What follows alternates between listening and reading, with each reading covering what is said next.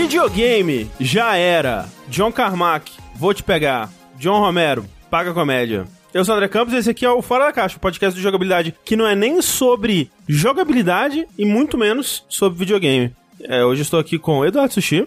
Também quero pegar o John Carmack. É, Estou aqui com o Rafael Guina. É, John Carmack. Na verdade, o Romero, né? O Romero parece Entre os mais dois. um romance. Um, um romance.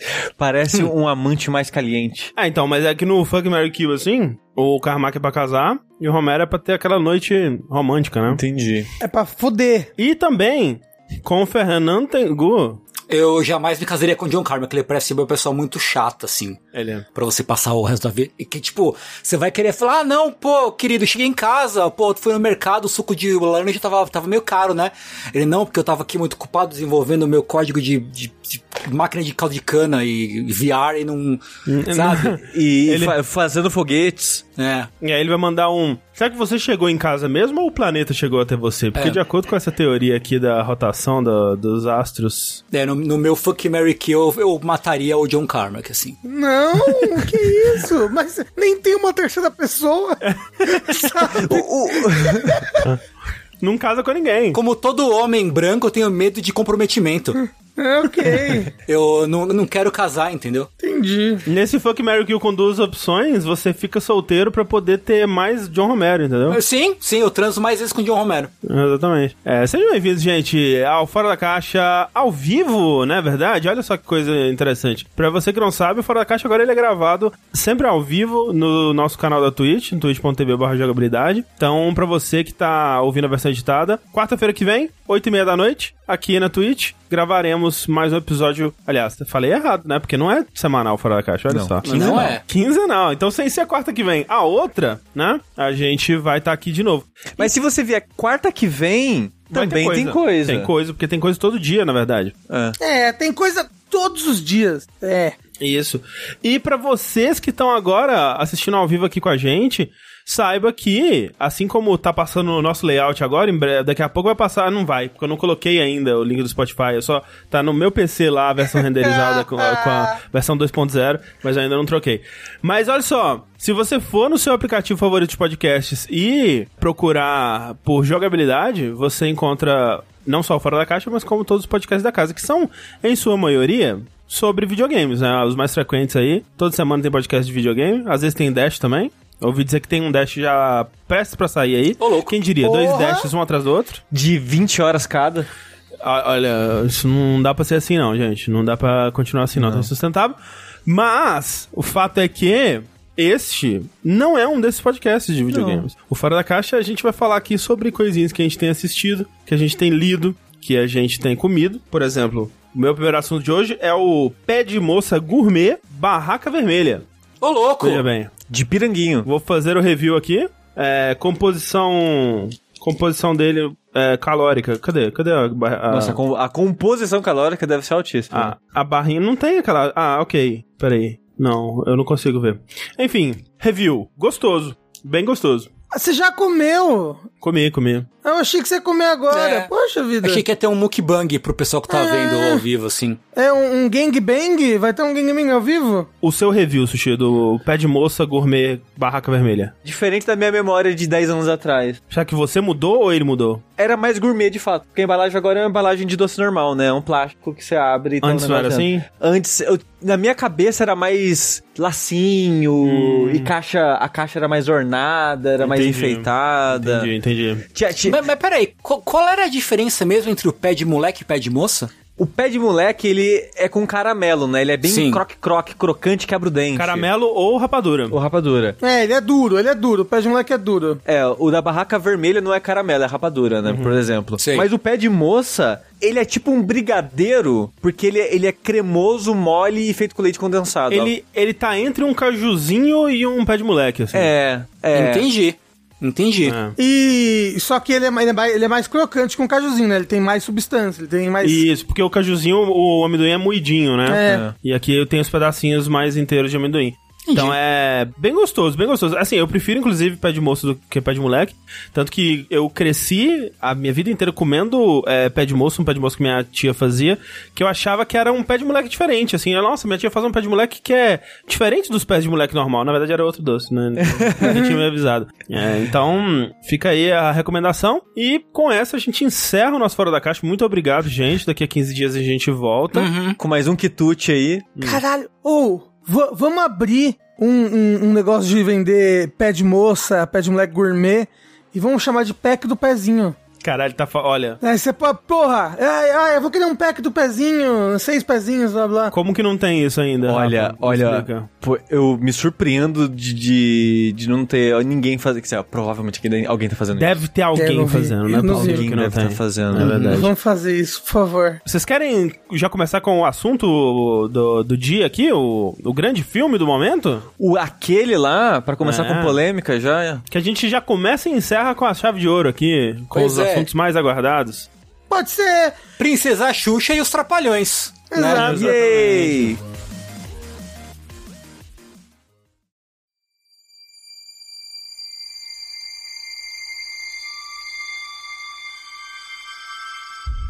Alguém assistiu então a abertura aqui? O, o tema da abertura do, do Fora da Caixa, que é o filme Duna de Denis Villeneuve. Denis Villeneuve, eu assisti. Eu assisti também. Só, só tem que não? Não. Então fica aí a informação que o tema de agora é Duna, Duna. de 2021, é aí dirigido por Denis Villeneuve. Eu preciso fazer um disclaimer aqui. Eu não sei o Rafa e o André, mas eu não li Duna, não, li o não livro também Duna. Não, não. Lê livro, Sushi. Eu não vi o filme do David Lynch de 84. Eu vi o filme do David Lynch. vi até Eu 84. não vi a série de 2000. Não vi, com James McAvoy. Não vi também. Tudo que eu sei de Duna é esse filme. Certo. Então eu não vou saber dizer o quão fiel ele é. É o quão... bem fiel. É bem fiel. É. Desculpa, é, Não, não, não, vou, não, não, vou não, deixar não. você ir coisando Não, aí. não, mas tudo bem. É, É. Porque, porque o que eu vou falar aqui, eu quero deixar claro pra quem tá ouvindo de onde tá vindo a minha opinião. Entendi, entendi, tudo bem. Então, eu não vou analisar a proximidade do, do roteiro do filme com o livro. É, não tem nem e- como. E, coisas eu do também não tipo, conseguiria sabe? fazer isso.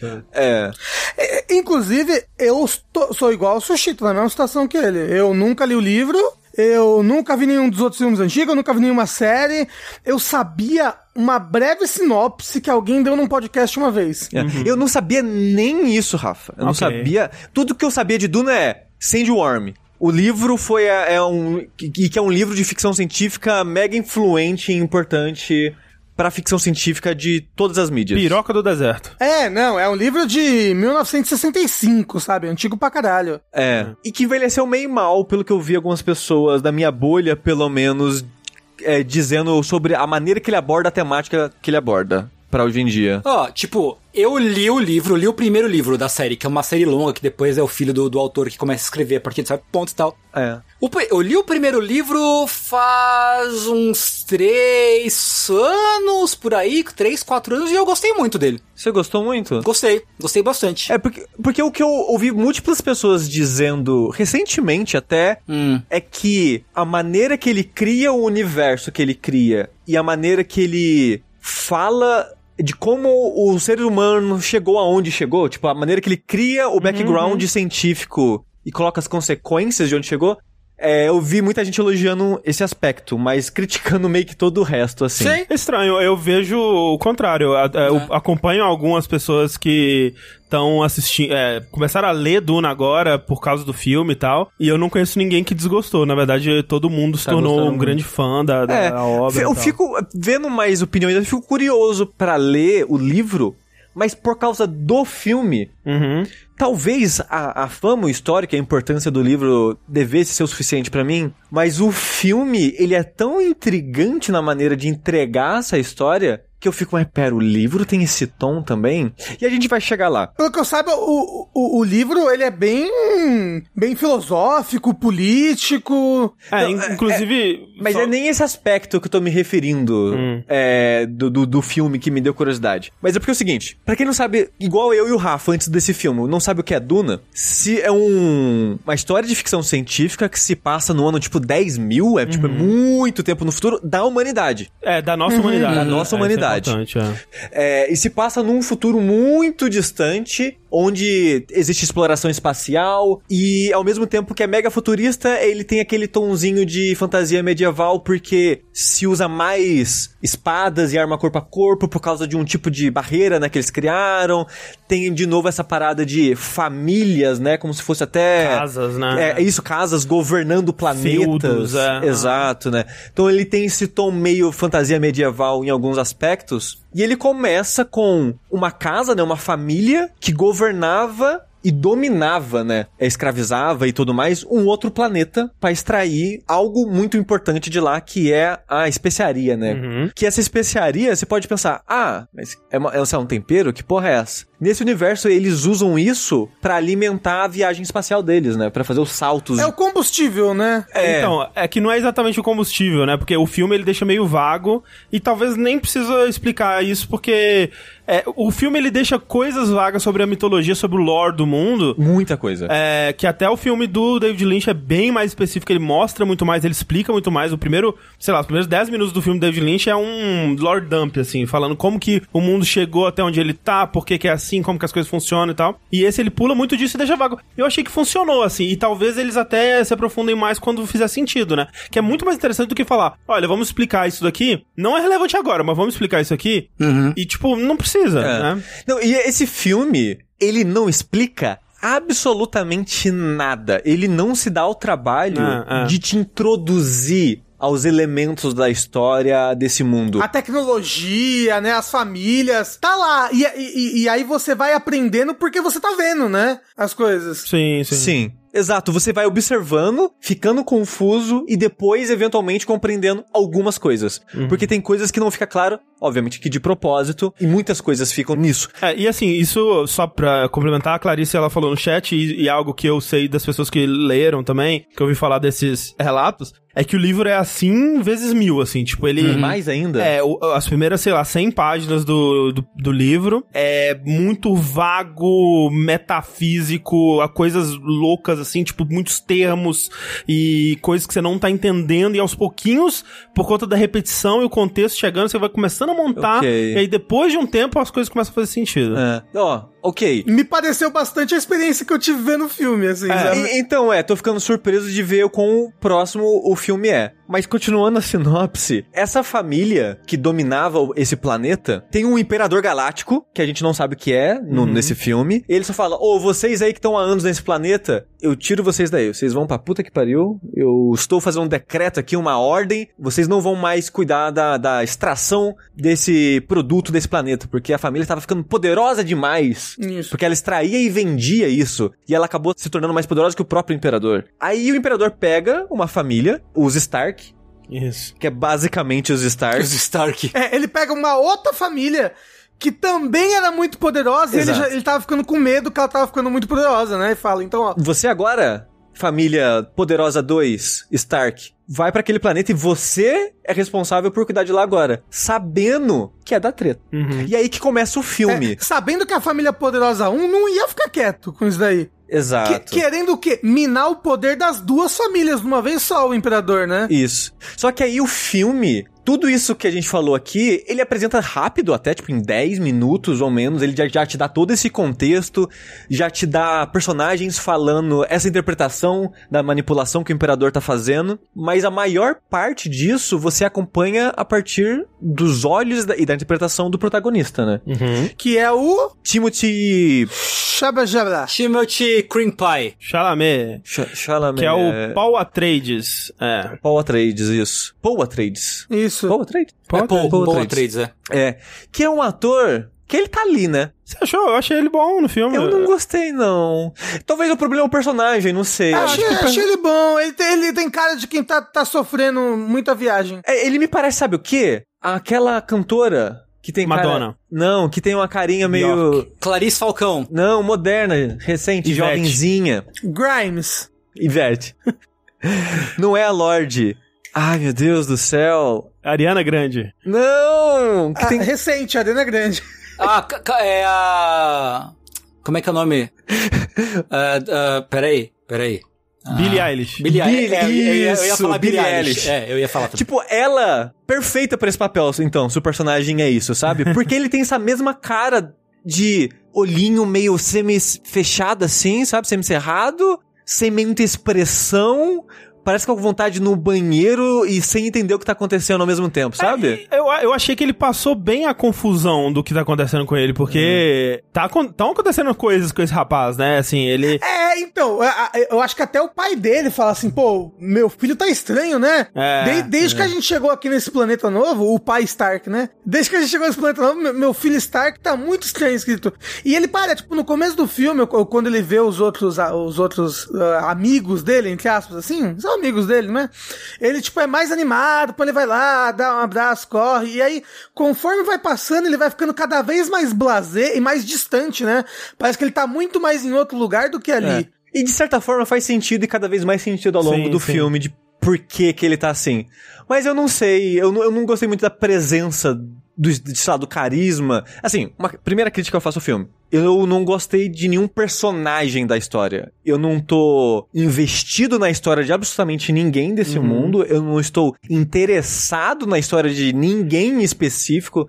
Nenhum personagem interessante pra mim. Mas é que eu acho que não é esse tipo de história também. É. Não, é, É. não é uma história focada em personagem, ela é mais na. No mundinho. No todo, né? É. É. Pelo menos por enquanto, né? É. Mas, mas dito isso, eu, fiquei- eu fiquei bem interessado no que vai acontecer com o personagem principal, com o Paul, assim. Pra onde a jornada vai levar ele. Principalmente pelo final ali, sabe? É. Porque, a porra, eu queria. Ah, eu queria muito falar sobre isso. Não pode falar de spoiler, não pode. Não pode falar de spoiler, mas Não. no final, eu, ele explodiu a minha cabeça, mas eu sinto que se a pessoa não estiver prestando muita atenção, não vai explodir a cabeça dela também?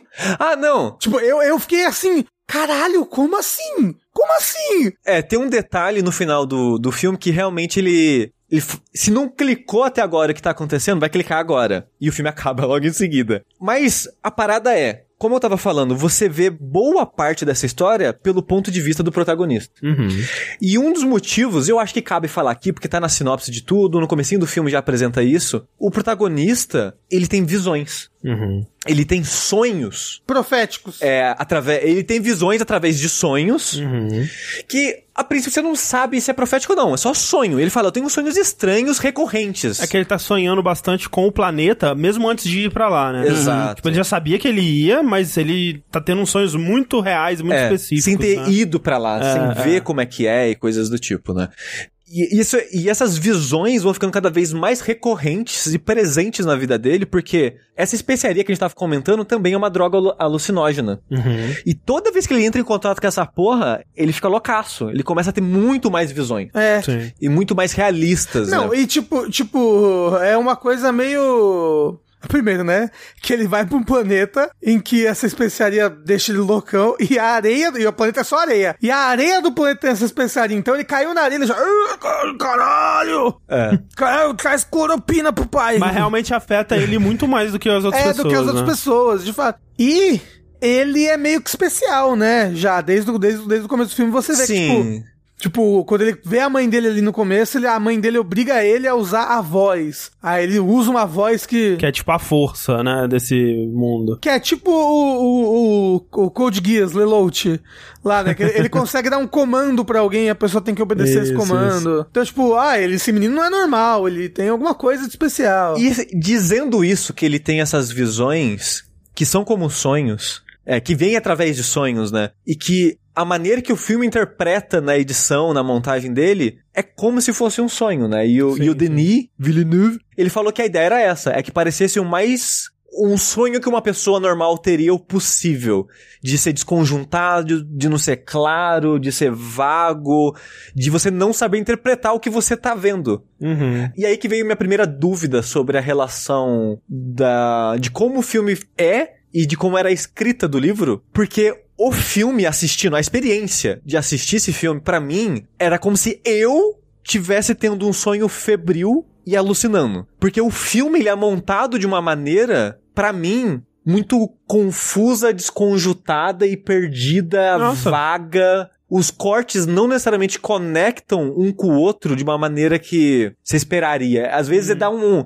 Tá acontecendo uma coisa, corta, tá tipo, sei lá, uma semana depois. Tipo, tem um. Eu não sei, a, maneira que é montado pra mim parece muito um sonho, porque, que nem eu falei, o filme não se explica. Uhum. Então você tá constantemente perdido no que tá acontecendo, porque você não entende exatamente como esse mundo funciona, como ele chegou aí. Então você tá constantemente perdido tentando entender o que tá acontecendo.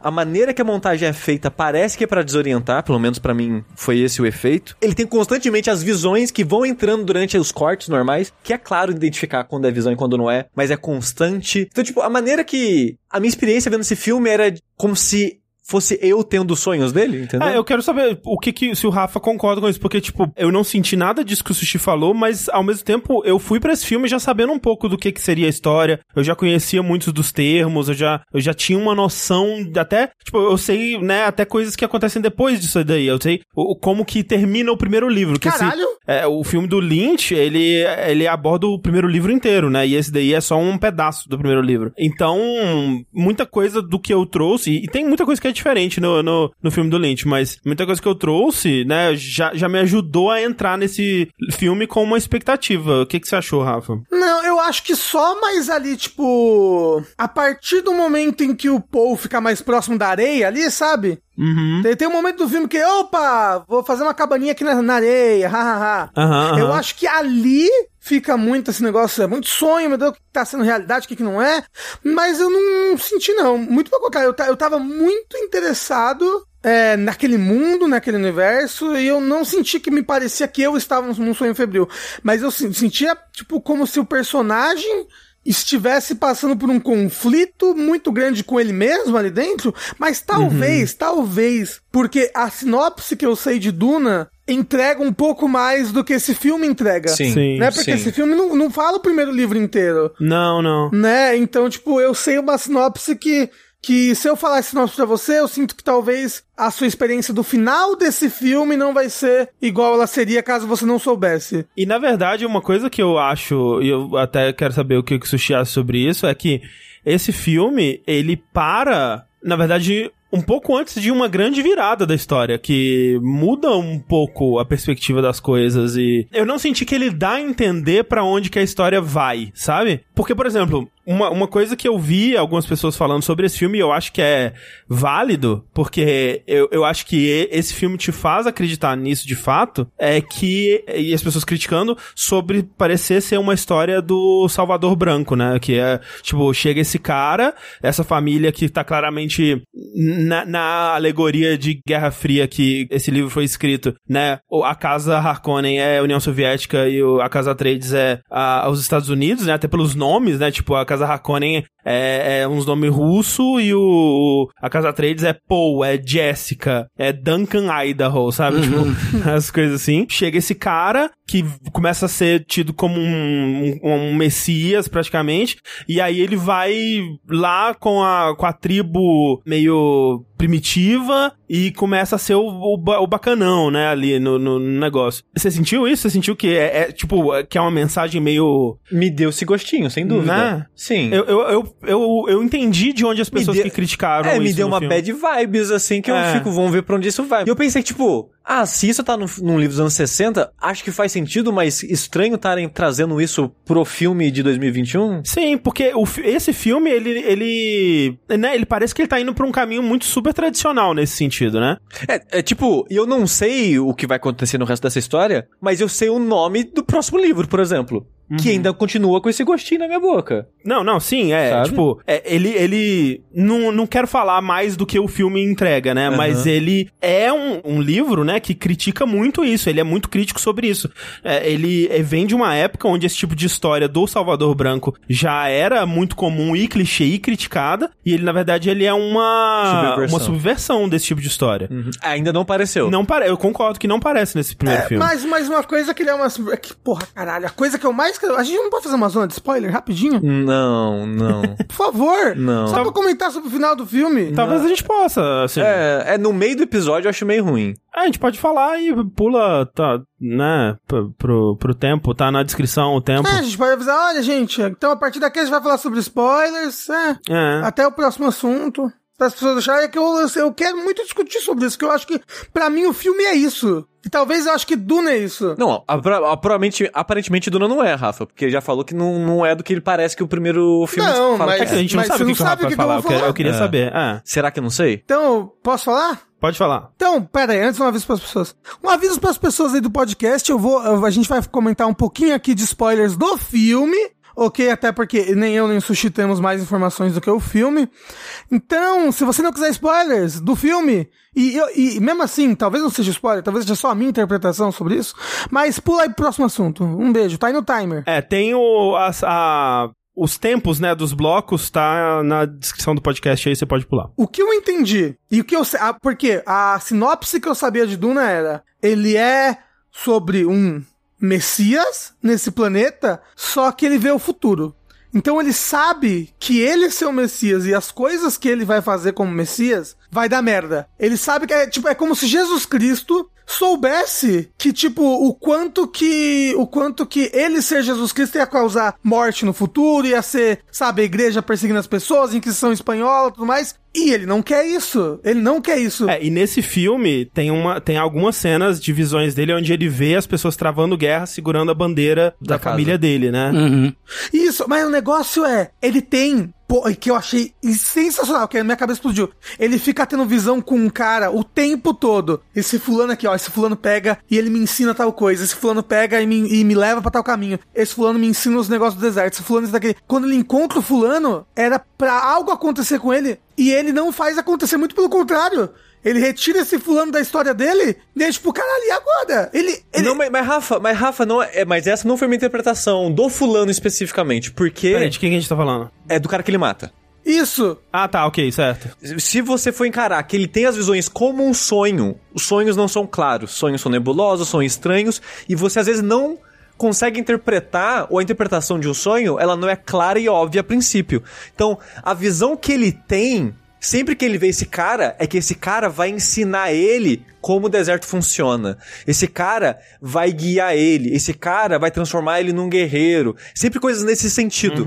E quando ele encontra esse cara, o que, que ele faz? Ele aprende o que é viver no deserto. Não. Porque pra viver no deserto ele tem que matar esse cara. Não, é- Porque a visão, a vi- antes de lutar com esse cara, ele tem uma visão que é esse cara matando ele. E na visão ele ouve uma voz dizendo: matar alguém é morrer também, dando a entender que ele, ao matar esse cara, morreu uma versão inocente dele. Essa foi a minha interpretação. Eu acho que é por aí mesmo. É, mas, a, a minha interpretação é que esse cara, seguindo a linha do tempo do Messias que vai gerar a Inquisição Espanhola e o cara da Quatro Guerra Santa, esse cara ia ser importante na vida dele. E era pra ele morrer pra esse cara naquele momento. Porque ele, como Messias, ele ia voltar, ele ia acontecer alguma coisa. Era pra ele morrer. Mas ele, ele, ele subverteu esse futuro dele. Ele, ele não foi pra esse caminho, ele matou o cara. Eu, eu acho que tem um, um pouco dessas duas coisas, assim. Tipo, tem coisas no, no, no filme que levam a entender que ele precisa morrer em um certo momento, né? É. E que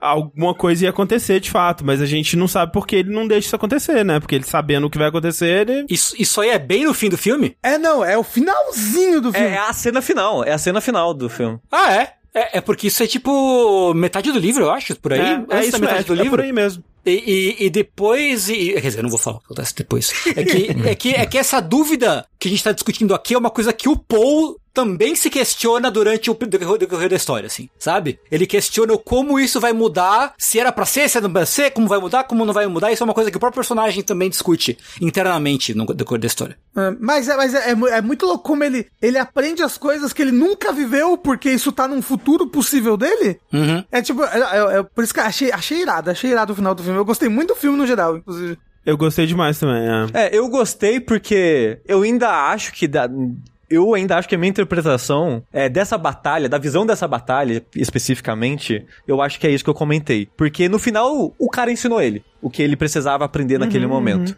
E de certa forma ele morreu, entre aspas, ali, o Paul antigo de antes da batalha, né? Porque tem, tem gente no chat falando que, tipo, ah, ele só venceu porque ele viu a luta. Mas ele não venceu o cara por sorte. Não, ele, tava dominou a dominando, luta é, o sim. tempo todo. Sim, sim, ele sim. nem queria matar o cara, É. sabe? Não, inclusive, inclusive, ele é muito bom, né? Em duelo, né? Em coisa assim. Sim. O, o- ta- ta- talvez o, o fato de que ele tem haki Ajuda? Não sei. E o, o que dessa parte é interessante pra mim, e ela meio que me Mas ajudou a compreender. spoiler, né? Não, você- não vou dar spoiler. Ok, beleza. Mas eu, o- a- essa parte me ajudou a compreender mais as visões dele Hum. e que me deu vontade de rever o filme agora. Ah, é. Reanalisando Sim, essas sim, sim, cenas, sim, porque é meio que como se essa parte fosse uma chave pra codificar, codificar os sonhos, né? Sim, Pelo sim. menos pra, eu entendi dessa forma. E eu acho que por isso que tá no final do filme, né? Que, tipo, agora no final do filme, tará, você meio que entendeu o que, tá, que a gente tá tentando fazer é, com isso. E dá vontade de rever agora com, com uma outra interpretação, ou entendendo melhor é, o que o filme tá tentando dizer com isso. E outra coisa que eu acho que faz sentido esse sentimento que eu tive de- do filme ser meio que um sonho febril É a droga. é porque tem, tem aqueles vídeos que estão agora na. É, sendo indicados pra todo mundo na internet, que é o diretor analisando uma cena, Ah, sim, sim. rabiscando em cima da, da Uhum, cena uhum. assim, né? Aí tem ele fazendo aquela cena do, do teste que faz com ele no Sim, começo com do a filme, mão na né? caixa. É. Isso. E ele comenta, pode ser que seja, só coisa daquela cena. É que ele fez aquela cena pra ela parecer um pesadelo. Uhum. E ele fala especificamente um pesadelo, tipo um sonho ruim. Então a maneira que os cortes são feitos. Ah, é, é, que coisas começa a tipo. cortar pra com várias coisas de guerra, Exato, né? exato. E tal, é. E eu, antes de ver essa entrevista, eu já tinha esse sentimento que o filme, no geral, tinha essa vibe de. Hum. Não de pesadelo, mas dessa confusão de um sonho, sabe? Uhum, e eu não uhum. falo isso como uma, uma crítica negativa. É só um aspecto Sim, que eu sim. senti no filme e me deixou muito intrigado, porque eu pensei, o livro é assim? Se o livro é assim, como é que escreve um livro desconjuntado dessa É, forma, sabe? O que eu vi de pessoas que leram o livro e assistiram esse filme é que ele é mais próximo do, do livro do que as pessoas até achavam que poderia ser, assim, mas que ele, ele simplifica bastante parte de política, ele não toca tanto em temas de ecologia, o, o lance da água nesse filme Quase não é citado. é, né? não é tão citado assim. Nossa. Cara, isso no primeiro livro, assim, é- eles falam demais da água, demais, demais, demais, demais. É ba- Ah, Em, em quanto do filme, qual, em qual minutagem do filme mais ou menos eles vão pra, pra hacks? Demora um pouquinho. É, É? Eu acho que, é, se eu não me engano, eu tava prestando isso, isso- eu tava prestando atenção nisso quando tava vendo. É tipo uns 40 e tantos Ah. minutos. Porque no, É, no, li- no é. livro também demora bastante pra eles irem pra É. Bastante. Eu gostei, eu gostei da, do- da calma. E assim, na verdade, se eu for criticar alguma coisa nesse filme, é que eu, eu vi algumas pessoas falando disso, né? Ah, mas o filme não tem final e tal. E eu, porra, gente, vocês não assistiram O Senhor dos Anéis, não, caralho? Eu- Porque eu lembro disso na época do Senhor dos Anéis, Sim. né? Que quando terminou o Sociedade, o pessoal, ué, mas não teve final, que merda. Caralho, é a primeira parte, sossega aí. Mas aí eu assisti o filme e pensei, realmente não tem final, né? Muito louco.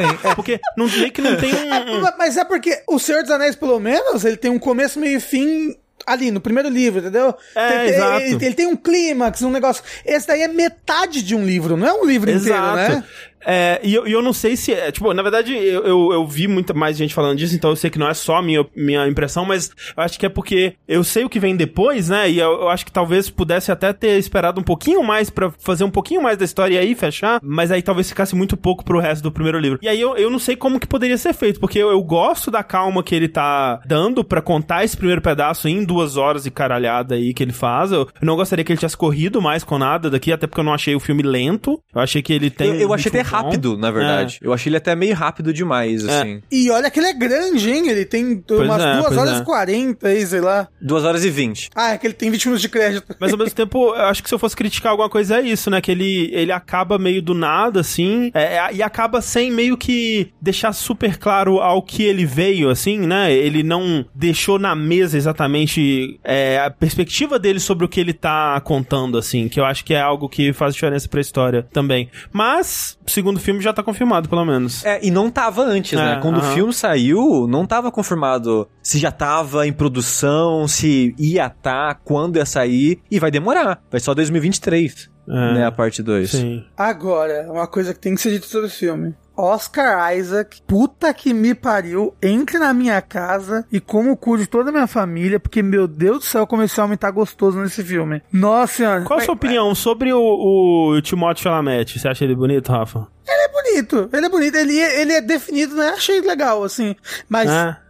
Mas Ele é nossa. definido. Você achou bonito? É definido, né? Definido, Mas, ó, definido. É definido, é definido. Já que estamos aqui objetificando as pessoas e falando delas aqui desse jeito, eu queria dizer que se o Jason Momoa fica feio sem barba, que chance eu tenho?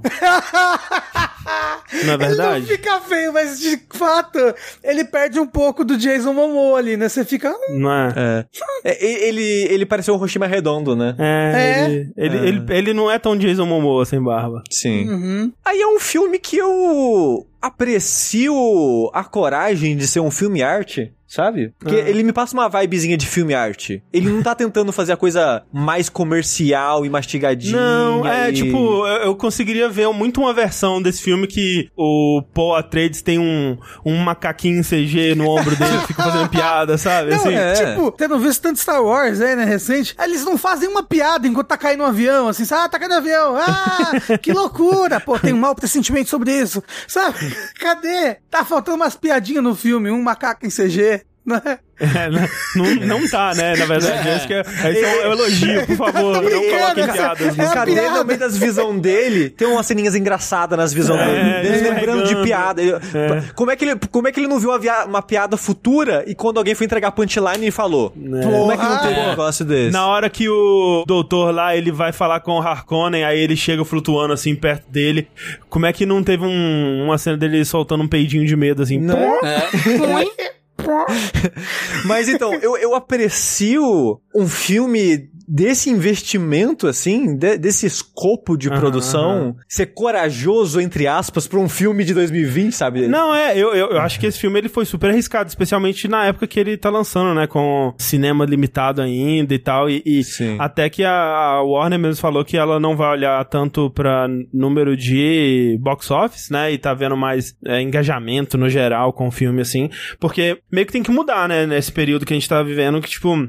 Não tem como- mais como você comparar bilheteria hoje em dia com os filmes anteriores. E esse, esse filme, ele tinha muito uma carinha de que ia fracassar, tipo, sei lá, aquele do, de, sei lá, de Marte, lá, John Carter of Mars, sabe? Tipo, um filme de ficção científica high concept, assim, baseado numa obra clássica que vem e flopa horrivelmente. E não tá sendo o caso, felizmente, né? Acho que não vai ser um Senhor dos Anéis em questão de popularidade, mas, né, deu, deu certo aí, deu suficientemente certo pra ter uma sequência. Fa- né? falaram- Você que acha porque eu vou me vestir pra esse Halloween de minhoca do deserto, tá bom? Uhum. Só que de ponta cabeça, né? Eu vou ficar de ponta cabeça, entendeu? Ou a minhoca é mó legal, né? Quando ela vem assim, a areia começa a desfazer, assim, achei um é, efeito é muito um, da é um hora. cuzão, né? É. Um grande. É. Não, tem uns momentos que, o- que, a, que a areia parece que é um oceano, né? Porque a minhoca É, tá se mexendo. muito legal. E a areia parece que ela ondula, assim, ah, muito foda. É. Fa- falaram que acharam esse filme seguro. Pra 2021, um filme nessa escala de investimento. É, que assim. Se é assim, eu É não um- diria que é seguro, não. Um filme, um, fi um filme que não pega na sua mão pra explicar nada, assim, que. Vai, entende aí É. as coisas que tá acontecendo. Eu acho, não acho seguro, não. Ele, ele até tem os seus momentinhos de exposição, mas eu achei sutis também. Eu achei que, pra um filme desse investimento, ele foi sutil É, nesse sentido. tipo, sim. tem filme indie que é mais arriscado que isso. Sem dúvida tem. Não, com certeza. Mas ne- nessa escala, assim, De dinheiro? não é tão comum hoje em dia mais, é. É, não. falar, falar, ah, o filme do David Lynch é mais arriscado. Mas é porque nos anos 80, a maneira que os filmes eram feitos pra... A maneira que se encarava risco no cinema era diferente. Não, e, e a gente tem que ver também o orçamento, né? O orçamento É. desse filme é, é- Quer dizer, eu chuto que foi maior, né? Se não foi, o David Lynch fumou metade do, do dinheiro ali. É, e também tem que ver assim, porque a pessoa talvez esteja comparando com, sei lá, sabe, também o, o, o Duna do Rodorovsky, sabe, que... Não sei se vocês estão ligados nessa parada, que Não tipo... sei. A- na verdade, a primeira adaptação que ia ser feita de, de Duna ia ser pelo Alejandro Rodorovsky lá, o diretor argentino, se não me engano, que é o cara super artista, filmes são artes de vou expor minha alma e vamos mudar a, a juventude com esse filme, viagem de ácido e tal. E ele começou a trabalhar no, no roteiro e na produção de Duna. É re- recente isso. Não, em 75. Ah, caralho. O filme, se ele tivesse conseguido se fazer, o filme ia sair antes de Star Wars. Uhum. E Porra. a equipe que ele que tava tentando juntar pro, pro filme era, ia ser uma coisa absurda, assim. Ia ser trilha do, do Pink Floyd, ia Caralho. ser é, arte do Moebius, e tipo, uma, uma galera, assim, Assim, sabe? Isso me deixa mais curioso ainda, porque, as- ignorando a série, as três interpretações do filme são todas meio que arriscadas nesse sentido, porque, tipo, David Lynch não faz filme normal. Não. Começa aí. E ele adora fazer coisas mais oníricas, digamos assim, né? Mais subjetivas, a interpretação, coisas abertas, colocar muita alucinação inserida na história pra você interpretar aquilo e coisa do tipo. Você me diz que a primeira tentativa de fazer o filme dos anos 70 já tinha isso? Fico muito curioso de se todas as tentativas de fazer esse filme têm esse tom, o que, que esse livro tem, sabe? Pra todo Ah, mundo mas é, enxergar o- ele dessa forma. O livro é esse mesmo. Mas o, o- É. esse não, mas eu tô do- dizendo, isso me deixa mais, Sim, com mais sim. vontade ainda de ler o livro. O, o- é, o filme do Lynch, perto do, do que o Rodorovsky ia fazer, é um, um filme super seguro também. É, é, e aí que, talvez, né, pra vocês que não, não, não sabiam dessa história, eu recomendo que tem um documentário sobre esse filme de Duna que nunca existiu. Que eu tava até vendo agora, aqui antes da gravação. É muito interessante. Tipo, é, é fala como, como essa, a produção desse filme que nunca veio a acontecer, como que isso influenciou o, o filmes de ficção e outro, outras grandes produções é, dali em diante. E o Rodorovsky, ele tem, né, o- um livro imenso, assim, com o filme inteiro lá, porque ele pegou, chamou o, Mob, o Moebius e fez ele hum, desenhar, né, o storyboard, assim, cena por cena, tipo, tem mais de 3 mil desenhos lá. Caralho. Caralho. E dá pra você acompanhar direitinho o que, que seria o filme. Nesse documentário eles animam alguma dessas cenas, assim. Não dá pra pegar o storyboard, botar uns balões de fala e vender no, como quadrinho? É quadrinho meio de que assim, Duna. é. Talvez isso seria o próximo passo. Mas esse, esse documentário, ele é detalhado o suficiente pra você ter uma ideia do que, que ele Mas, iria mas, fazer. mas me diz, por que que flopou? Por que que não foi pra frente? Porque era muito louco. Tipo, era mu ia ser muito, muito caro, muito absurdo. E, e no documentário ele conta toda, toda a história do porquê. Qual que é o nome do documentário? O documentário é Rodorovsky's Dune. Ok. Hum, ok. E só a capa do, do documentário você já vai ver o, o nível da viagem visual que, que ia ser. Quer ver? procurar Deixa eu, eu não vou, não vou conseguir colocar na, No stream. no stream, mas pro Sushi ver aqui, eu recomendo vocês procurarem aí também. Eu já estou a procurar ele. Era 3D já, né? O documento. A capa. A, a carinha da nave. Caralho, é a nave do Caralho. Sonic! É, Tipo a Green Hill Zone! É. Eu acho muito da hora esse design. Mas é, enfim. É, vocês gostaram do filme então? Gostei bastante do filme. É, eu, Gostei bastante também. go- eu gostei mais do que o do, do Lynch, inclusive, né? Que é, o do Lynch é, é, é um filme meio doido, né? O do Lynch tenho vontade de ver porque ainda quero um dia ainda ver toda a filmografia dele. Caralho, as artes conceituais, as roupas. Não, é tudo loucura. Pô, inclusive, as roupas, a tecnologia, assim, tipo, cara, eu fiquei muito fascinado, assim, Sim, sim. das coisas do filme. A estética toda. Eu, eu vi no cinema. Sim. É, fomos que todo mundo viu no cinema, Sim. né? É, eu vi como o Villeneuve sempre quis numa tela de celular parando no meio. Mentira, eu vi na TV. Cagando. Mas, é. Eu vi na TV também, baixei em altíssima qualidade. Mas eu e a Clarice a gente pausou no meio pra dar uma cochilada. Não culpa do filme, é apenas bater um soninho. Ai, que lindo, casal cochilo. É, é, é, é tipo, ele é um. Ele é um filme que eu acho interessante, mas eu não sei se eu gostei dele. Hum. O que é muito curioso, porque, como eu falei, eu tenho vontade de rever o filme, quero ver um próximo, mas eu não sei se eu diria que é bom. Talvez você vê num próximo, você aprecie mais É. esse. Talvez. Porque eu acho que é isso que falta pra ele. Falta um terminar o que ele começou aqui. Eu acho que a gente só vai ter isso no 2. Mas que bom que vai ter o 2, pelo menos. né? Não vai É. ser um começo de algo que a gente não vai ver o resto, então, pelo menos. É, mas é Duna de 2021 de. Como é que chama, moço? Denis Villeneuve. Denis. Denis Villeneuve. Assistam aí Prisioneiros. Assistam aí. É, A Chegada. A chegada. Porra, assistam a chegada. Eu acho que eu nunca vi o. É, Incêndios. Eu acho que é o que falta pra mim. É, Incêndio eu nunca vi também, é. É, a Clarice sempre fala que é bom. É. Tem aquele outro filme que é uma loucura também. Baseado Blade no... Runner 2049. Não, não, baseado no livro do Saramago. Eu não sei, eu não- É. The Enemy. O nome do filme é The Enemy, mas o livro não, não é esse nome. Acho que é só Enemy. É, é, É, mas- é Enemy, isso é. Homem duplicado, né? Isso. Isso. Acho. Eu acho que é. É. É uma loucura o filme. Tem aranha. É uma, é uma loucura. Esse, Esse- filme, esse- esse filme é uma Esse- loucura. Ó, esse é um filme que eu acho interessante, mas não sei se eu gostei. É, eu, eu digo a mesma coisa. digo a mesma coisa.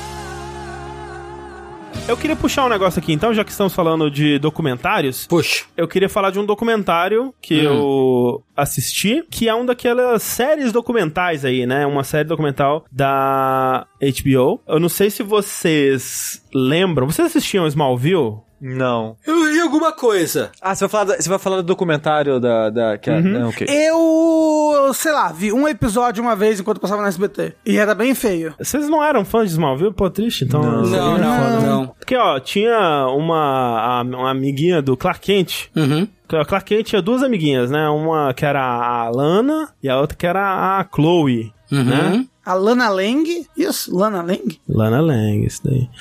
E essa a menina, a Chloe, né? Ela é interpretada por uma atriz que eu não sei se vocês sabem disso. Saiu nas notícias aí há uns 5 anos atrás, sei lá. Que ela fazia parte de um culto de tráfico sexual, Pode assim. crer, eu lembro da notícia, eu lembro dessas notícias. Foi tipo, cara, como assim? O que que tá acontecendo? Uma daquelas coisas que você pensa, meu Deus do céu, mas ela parecia tão, né, simpática, boazinha, feliz e alegre e inocente. É que cê- você está confundindo a personagem com a atriz. Exatamente. E você fica, cara, como que essa pessoa, como que essa pessoa é capaz de fazer tráfico sexual, né? E- e- Você tá falando do Steven Seagal? Exatamente. Foi descoberto que ela fazia parte de um culto aí muito louco, e esse culto ele foi começando a ser desmantelado ao longo dos anos. Eu acho que recentemente o líder do culto ele foi condenado e tudo mais, não, né, conseguiram botar na cadeia o maior culpado pelo menos, ou pelo menos, eu não sei se ele tá na cadeia, né, mas conseguiram puni-lo de alguma forma. aí. Traficando ele. É. E eu acho que a, é, a atriz da Chloe aí, que eu esqueci o nome agora, como é que ela chama? Alison Mack. Alison Mack, ela tá no processo ainda de ser processada e, e- e punida, ou seja lá o que vai acontecer com ela aí. Mas o fato é que existe um documentário sobre esse culto. Chamado The Vow, é, O Voto. E é um documentário da HBO que fala sobre esse culto, que é o culto. Que não é um culto, eles não se denominam culto, né? Mas que é o sobre o Nexium Hum. que escreve-se NX. IVM, é uma coisa esquisita. Não parece que lê do jeito que você vê escrito, mas é Nexion, né? É um documentário de nove episódios, de uma hora cada, e aí eu acho que já vem a minha principal crítica a esse documentário, é que talvez não precisava de nove episódios, né? A maioria desses documentários episódicos, você começa a perceber que hum, se pá, dava pra ter sido feito em menos, assim, pra chegar no... Ele, ele sem nove episódios, eu acho que deixa a história que ele quer contar um pouco repetida ali a- no, no, no meio dele, né? Eu acho que ele tem cenas demais onde ele vai só mostrar como que essas pessoas operavam e cenas dos, do- dos das palestras e coisas internas e como que eh, as pessoas justificavam pra si as coisas que elas estavam fazendo e tal. Mas eu acho que é um, é um problema que vem de uma das maiores virtudes, das maiores qualidades desse, desse documentário, que é algo que os melhores documentários costumam ter, que é um acesso a um acervo de imagens e de gravações muito impressionante. É porque por algum motivo, e na verdade esse motivo é o fato de que as pessoas nesse culto, elas acreditavam que elas estavam fazendo alguma coisa muito importante que ia mudar o mundo e que precisava ser documentado. Por conta disso, eles estavam gravando o que eles faziam quase que integralmente, quase que todas as reuniões que eles tinham, todas as conversas importantes que eles tinham entre os membros, assim, tinha alguém gravando, filmando ou gravando só o áudio mesmo. Uma das pessoas que conduzem, né, um dos personagens principais desse documentário, que foi uma das primeiras pessoas a, a sair e a denunciar ele e tentar trazer outras pessoas pra verem o que estava acontecendo, ele é um cineasta que era meio que o documentarista do, do The Nexion, né? Ele tava lá sempre filmando, documentando tudo que acontecia, tinha planos de fazer filmes de ficção mesmo, é, contando a história, né? E, e contando as, a, a filosofia, né, por trás da parada. Mas o que, que eu, eu, eu quero entender, assim, eu não sei provavelmente ainda vai falar, mas Sim. o que é essa parada? O que, o que é? O que é? O, o, o que? O que é? O que é? O que é? O O quê? que? O que que é?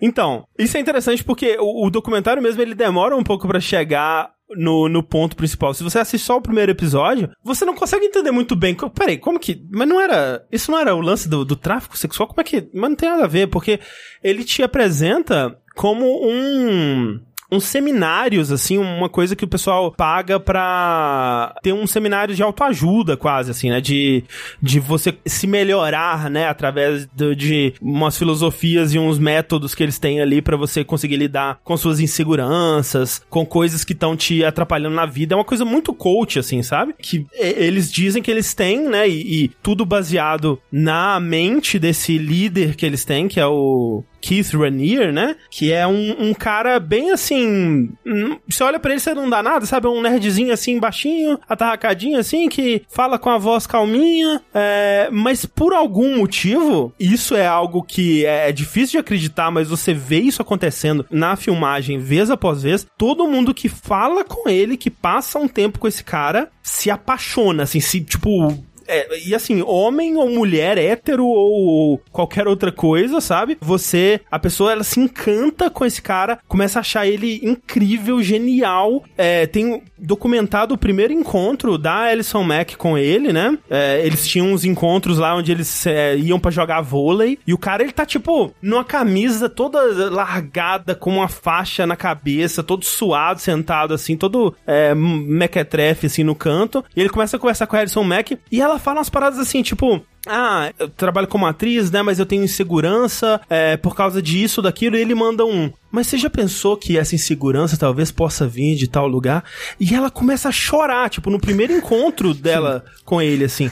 É uma coisa que, tipo, caralho, como assim? Como isso pode acontecer? Como isso pode ser verdade? Ele, ele usa feromônios, alguma coisa assim muito louca. É, eu não sei. Assim, o cara ele tem um, um, um talento de enganar as pessoas que é muito impressionante. Porque tudo, toda essa metodologia dele, e a metodologia que é ensinada, ela é muito usada contra os próprios membros pra impedir que eles até saiam ou questionem ou pensem por si próprio e, e desmantelem e comecem a, a perceber o que tá sendo feito ali. Que é tipo, é quase um- um- uma sessão de terapia, mas onde você. Tudo que você fala, a pessoa meio que volta contra você. Então, eu falo assim. Putz, eu tô tendo é, um problema no trabalho, é, o meu chefe tá sendo escroto comigo e eu não sei o que fazer. E aí a pessoa, mas peraí, ele tá sendo escroto por você por quê? Será que isso não- é uma, uma- um problema dentro de você? Vamos tentar explorar de onde vem esse problema dentro de você e a gente vai curar esse problema dentro de você e você vai conseguir se superar. Então é uma coisa tipo assim, não, você não pode ser vítima nunca. Nunca, não existe isso de você ser vítima. Se você, acha que você está sendo vítima de alguma coisa, você está sendo fraco. Você tem que encontrar de onde vem a fonte de você achar que você está sendo vítima pra superar isso e conseguir seguir em frente. Se você acha que você tá trabalhando demais, não, não tem dessa não. Você tem que descobrir de onde tá vindo a sua fraqueza que tá te impedindo de trabalhar mais, na verdade. Então é um papo de coach, mas um papo de coach todo que você vai vendo que ele é todo construidinho pra deixar essas pessoas muito dóceis pra tudo que esse culto quiser fazer com elas, sabe? A- a- você vai vendo primeiro algumas pessoas que começam a fazer parte e você tem que pagar, né? Você- é- é- além de tudo, é um puta esquema de pirâmide. Que você tem que pagar é, para fazer parte dos, dos cursos, né? E aí você tem, tipo, uma faixa de, de artes marciais, assim, só que você põe ela no pescoço. E aí a cor da sua faixa indica o seu nível lá dentro. E pra você avançar de nível, você tem que estar lá há bastante tempo, pagando bastante e trazendo muita gente pra dentro do, do culto também. Então, pra avançar, você tem que trazer mais pessoas, né? Então, uma das pessoas que também é uma das protagonistas da história, ela era uma recrutadora profissional, assim, da palavra. Ela trouxe, assim, centenas de pessoas pro culto. Muitas dessas pessoas, galera da elite de Hollywood, né? Porque eles começam a focar bastante em pessoas ricas, né? Pessoas que vão ter como financiar e, e gastar bastante dinheiro com isso. E principalmente depois de um tempo fica muito claro isso, mulheres jovens e bonitas, né? E aí você já começa, mas, né, por que que isso tá acontecendo? E a parada ela começa a crescer de um, de um jeito que começa a- como uma parada em Nova York, mas vai tendo sedes e lugares desse, desse, sei lá, como é que eu falo sem ser culto, né? A forma como eles chamariam É desse culto, é um culto. desse autoajuda aí, né, como eles se denominavam, em vários lugares do mundo inteiro. A parada vai expandindo pra outras coisas além desse método é, inicial de autoajuda pra tipo, ah, uns cursos de, sei lá, yoga, é, umas paradas de para homens aprenderem a ser é, protetores da sociedade, principalmente de mulheres. E aí tem algumas que são exclusivos pra mulheres, que aí é onde a- o documentário vai se focar, que é onde acontecia a parada toda. Que esse, é, que eles chamam de DOS, né, era o, o cerne principal do problema, que era um grupo super secreto dentro da própria. Do culto. Do, do, do próprio guarda-chuva ali da Nexion, né? Onde as mulheres, sempre só mulheres jovens e bonitas eram chamadas por outras pessoas que já estavam lá dentro, né? E aí, pra sequer saber do que é, do que se tratava e poder ser convidado, você tinha que dar o que eles chamavam de um colateral, que era um, alguma coisa da sua vida, alguma informação, algum vídeo, alguma foto, algum detalhe, algum documento que se vazasse ou se você perdesse ia dar muito ruim pra você. Então as pessoas elas começam Caralho! a gravar é, tipo declarações co- falando de coisas que elas já fizeram, é, fotos tipo nudes, é, vídeos de, de sexo com parceiro, documento, até tipo documento de, de casa, documento de carro, coisa que tipo dá isso pra outra pessoa pra poder saber o que que é esse grupo, que aí eles vão falar assim: "Ah, é um grupo de mulheres pra gente se empoderar e a gente exercitar a nossa independência". Só que a forma como eles fazem isso é fazendo um roleplay entre muitas aspas, de mestre e escravo. E aí, você tem o, o- a pessoa que tá acima de você que te trouxe pra lá é o seu mestre e você é o escravo dela. E aí você é, conversa com essa pessoa num messenger, né? Parece um WhatsApp da vida. E você só pode chamar ela de, de, de mestre, né?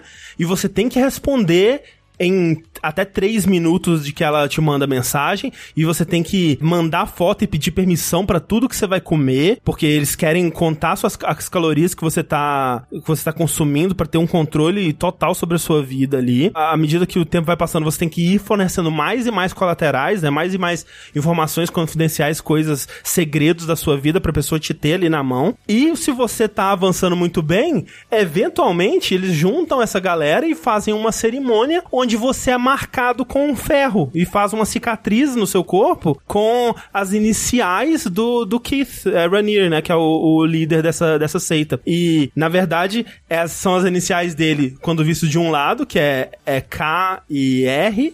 Mas se você virar, é A e M, que é as iniciais da Alison Mack, que é a menina do, do Caralho. E aí você. Pera, eu achei que ela tinha sido uma vítima, mas não, ela foi. Então, ela foi, mas ela subiu muito também na parada e ela se tornou também. é, E, e esse que é o problema, né? Porque muitas dessas, dessas pessoas, é, mesmo as que inicialmente já perceberam e tentaram sair e avisar outras, rola um conflito muito grande disso. Porque, por exemplo, essa moça que eu falei que ela é uma recrutadora, ela é uma das primeiras que saem também, mas ela tem uma culpa muito grande porque ela trouxe muita gente. Ela se sente péssima e ela começa a juntar, é, fazer um esforço, uma força-tarefa pra conseguir correr atrás disso porque ela acreditava na parada e quando ela começa a ver essas coisas esquisitas, né? Ela acreditava na parte autoajuda, né? Mas quando ela começa a ver as coisas esquisitas, ela sai e ela começa a sofrer muito por conta disso. E a Alison Mack, ela deve ter passado por alguma coisa parecida com isso também. Ela deve ter sido é, vitimizada no começo, mas ela eventualmente ela viu que pra onde as coisas estavam indo e ela continuou achando normal, continuou achando legal. E ela foi, ela embarcou na loucura. E à medida do, do que a história vai avançando, né? É, é muito sobre até as pessoas de, de fora tentando descobrir qual é a estrutura dessa parada. Porque ni- inicialmente ninguém nem sabe quem faz parte desse DOS, né? Que- que-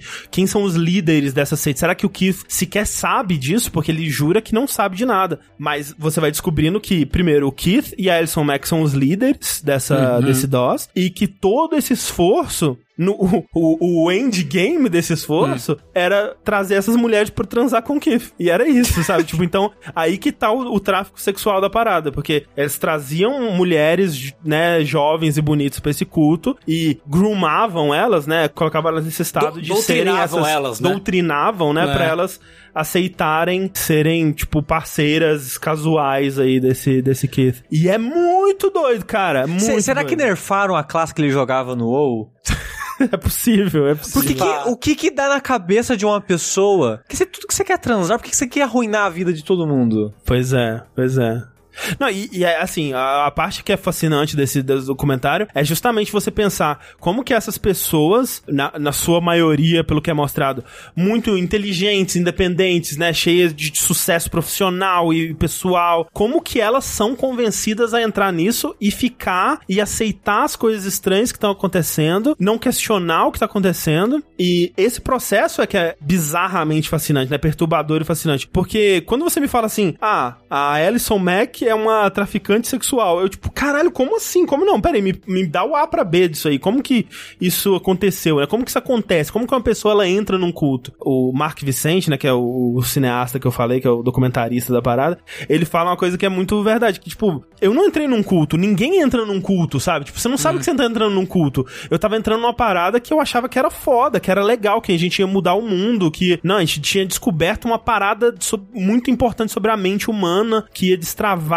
novas barreiras pro mundo e tal. Eu só tava comprando Herbalife, sabe? É. Por que, que eles acham que eles iam salvar o mundo? Porque eles, eles tinham esse método do, do Keith que, pra eles, estava funcionando muito bem. E quando eles contam as coisas que eles conseguiram fazer por conta desse método, realmente parece uma coisa mágica, assim. É, ele conta, esse cara, por exemplo, Marco Vicente, ele conta que ele tinha pânico quando ele dirigia em autoestrada, por exemplo, uma coisa que ele conta assim. E aí que ele teve uma conversa de- desse, dessas sessões que eles falam, que eles falam é o EM, né, que é Meaning... Não, é ME, que é Meaning Exploration, que eles chamam. Eles conversaram sobre isso e aí ele jogou essas- esse papo de mas por que que você sente pânico lá? E tipo, umas coisas muito de, de, de coach, assim, de, de psicólogo mesmo, que é algo que, né, terapia, né, façam. Mas é, ele conta como se fosse uma coisa mágica, né, que ele pensou sobre isso e quando ele sa tava saindo dali e, e dirigindo na autoestrada, ele percebeu que ele não tinha mais o pânico. E, caralho, a parada funciona mesmo. Tipo, tem todas essas histórias de pessoas que entram e eles entrevistam várias pessoas que entram falando, não, isso aqui é bobagem, isso aqui é coisa de, de autoajuda, isso é papo new age.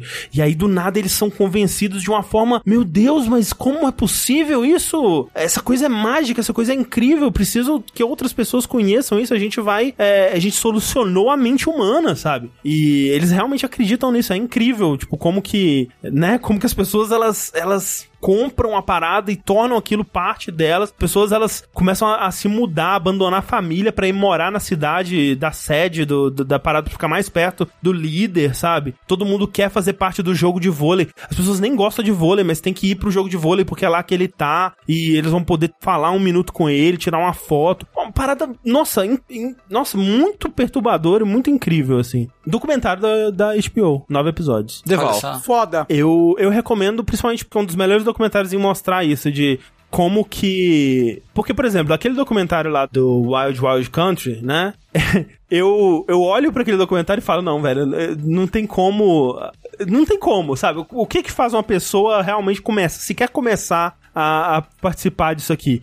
E eu não entendo, sabe? Eu não, eu não consigo ver, assim, as pessoas já deviam estar muito quebradas pra acreditar no que tava é, sendo vendido ali. Mas esse não, esse eu consegui entender melhor, tipo, como que uma pessoa perfeitamente ajustada e que só tem alguns problemas, assim, de, sabe, de autoestima ou problemas de, de produtividade mesmo, tentando encontrar a solução pra isso, vai caindo aos pouquinhos num culto muito louco. Então eu recomendo The Val, da HBO. Eu- como eu disse, eu só gostaria que talvez ele pudesse ser uns 5 episódios, acho que dava. Acho que ele se repete um pouco ali no, no miolo. Mas recomendo. Top. É, Então, gente, porque, olha só, o Darib e outras pessoas falaram, pessoas são trouxas, tem muita gente tonta por aí, acontece. Eu não acho que é isso, entendeu? Esse que é o lance que eu quero dizer. Uhum. É que as pessoas não, não são bobas. Essas pessoas que, que participaram, elas não são bobas. É uma série de. de. É um golpe muito. muito bem feito, sabe? Muito. É perigoso mesmo. E eu acho que é importante as pessoas entenderem o tipo de técnica que essas pessoas usam, até pra reconhecer quando estiver acontecendo. 道行きを照らすルーメ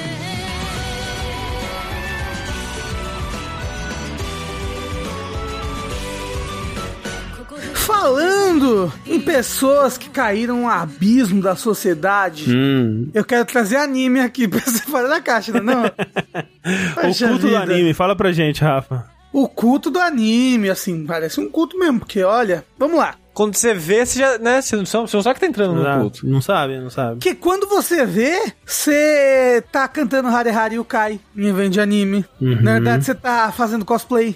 Né? Você tá é, trancado no seu quarto, batendo punheta pra desenho. É Que isso que isso? acontece. O anime faz isso com a pessoa, com o ser humano. Eu faço todas essas coisas. Quer dizer, você tá me dizendo então, Rafa, que o hentai, ele nasceu lá no- nas pinturas rupestres? Porque provavelmente Ah, tinha. alguém já se masturbou por um... Na época, do caso Nossa, da- das pinturas certeza. rupestres, provavelmente alguém já se masturbou Oh. por algum desenho. Com certeza. A pessoa não usava a imaginação, não, Sushi? Era Talvez mais os dois, efetivo. É. Por que, bom. por que não, não os dois? É, ué. Na época e hoje em dia, né? Alguém vai numa caverna. Porra, olha que rabisquinho da hora aqui. Pô, esse, essa- esse bisão aqui, pô, mó ajeitado esse bisão aí. É, né? o pênis do bisão, do bisão, inimigo do rio, né? O negócio aqui, Karma, animes, né? Os animes são divididos em temporadas, começou uma temporada nova aí umas quatro semanas atrás. Fui assistir alguns animes dessa, dessa temporada, fui atrás de alguns, é, aquele, aquele gênero, um isekai, né? Que chama. Por que você faz isso, Rafa, com você mesmo? Ah, eu não sei, eu gosto muito de vários isekais, só que... Mas, mas você só vê trecheira. Não, aí que tá. Aí que tá. É muito difícil. É muito difícil. É muito o Isekai, porque o Isekai, ele concentra o que há, assim, de mais criminoso. E é criminoso. O que há de mais criminoso nos animes, entendeu? Ah, e, e outra, é engraçado que você vai falar, ah, tá, o anime é Isekai, tipo o anime do Slime. Aí fala, não. Não, não é Isekai. Ele é um Tensei. Porque ele morreu e reencarnou no outro mundo. Só é Isekai quando a pessoa vai viva pro outro mundo. E É aí, verdade. Não, não é. É a- exatamente a mesma merda. Tem que respeitar a instituição, Não. entendeu? A Matrix aí divisão. cai. É, vai ter que ser cai. Sim, eu concordo. O negócio é que eu fui ver uns Isekais e aí eu vi um, dois episódios de cada um do- do- dos dois Isekais que tava tendo no, que tá tendo nessa temporada, que é Mortal o Kombat aí você cai. É.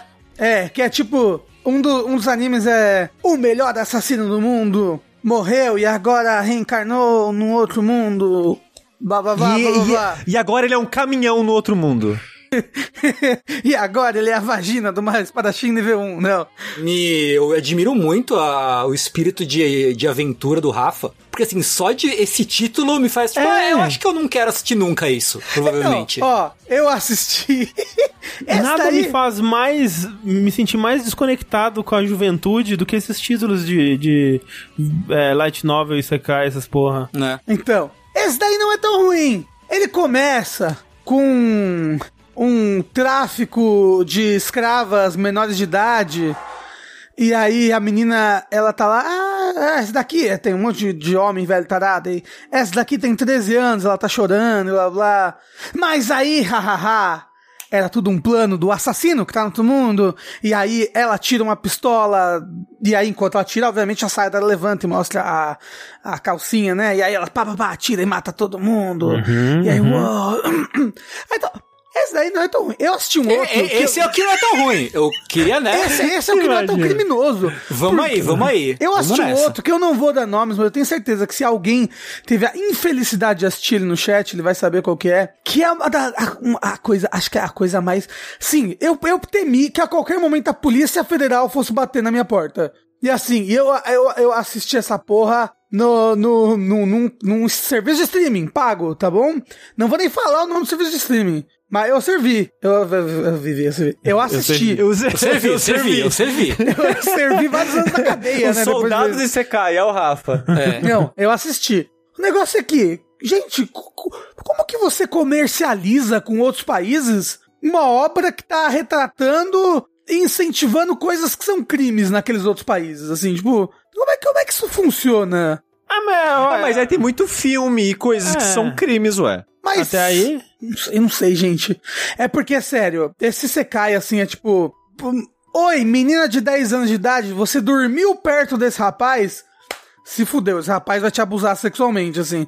E é tipo, ai, ela, porra, dormiu do meu lado, ah, vou botar a mão na vagina dela. E, ai, fulano com, pare, eu tenho apenas 10 anos. Pera aí, calma aí, calma Quantos episódios você viu disso? Algum. Eu Por queria quê? saber Ah, onde por tá. quê? Eu queria saber. Ó, André, e eu queria dizer que por alguns, quer dizer que o Rafa viu todos que saíram até agora. Foi isso? Não. Não, não vi, não vi todos até agora.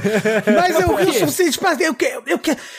É, é tipo ver um snuff, assim, né? tipo você, caralho, o que que tá acontecendo aqui? Então, mas por quê? Mas por quê? Por que, que você veria um Snuff? Porque eu quero entender a, até onde vai a podridão da mente humana. Eu quero. Mas você não sabe já? Mas você já viu, você já sabe. Eu não sei. Eu não sei porque. Primeiro, é um anime. Esse daí que eu tô falando que é horrível, completamente criminoso, cheio de estupro e pedofilia e. O que você viu agora? vulneráveis. Não, não, não, não, não. Esse que eu falei que eu não vou falar o nome. Tá.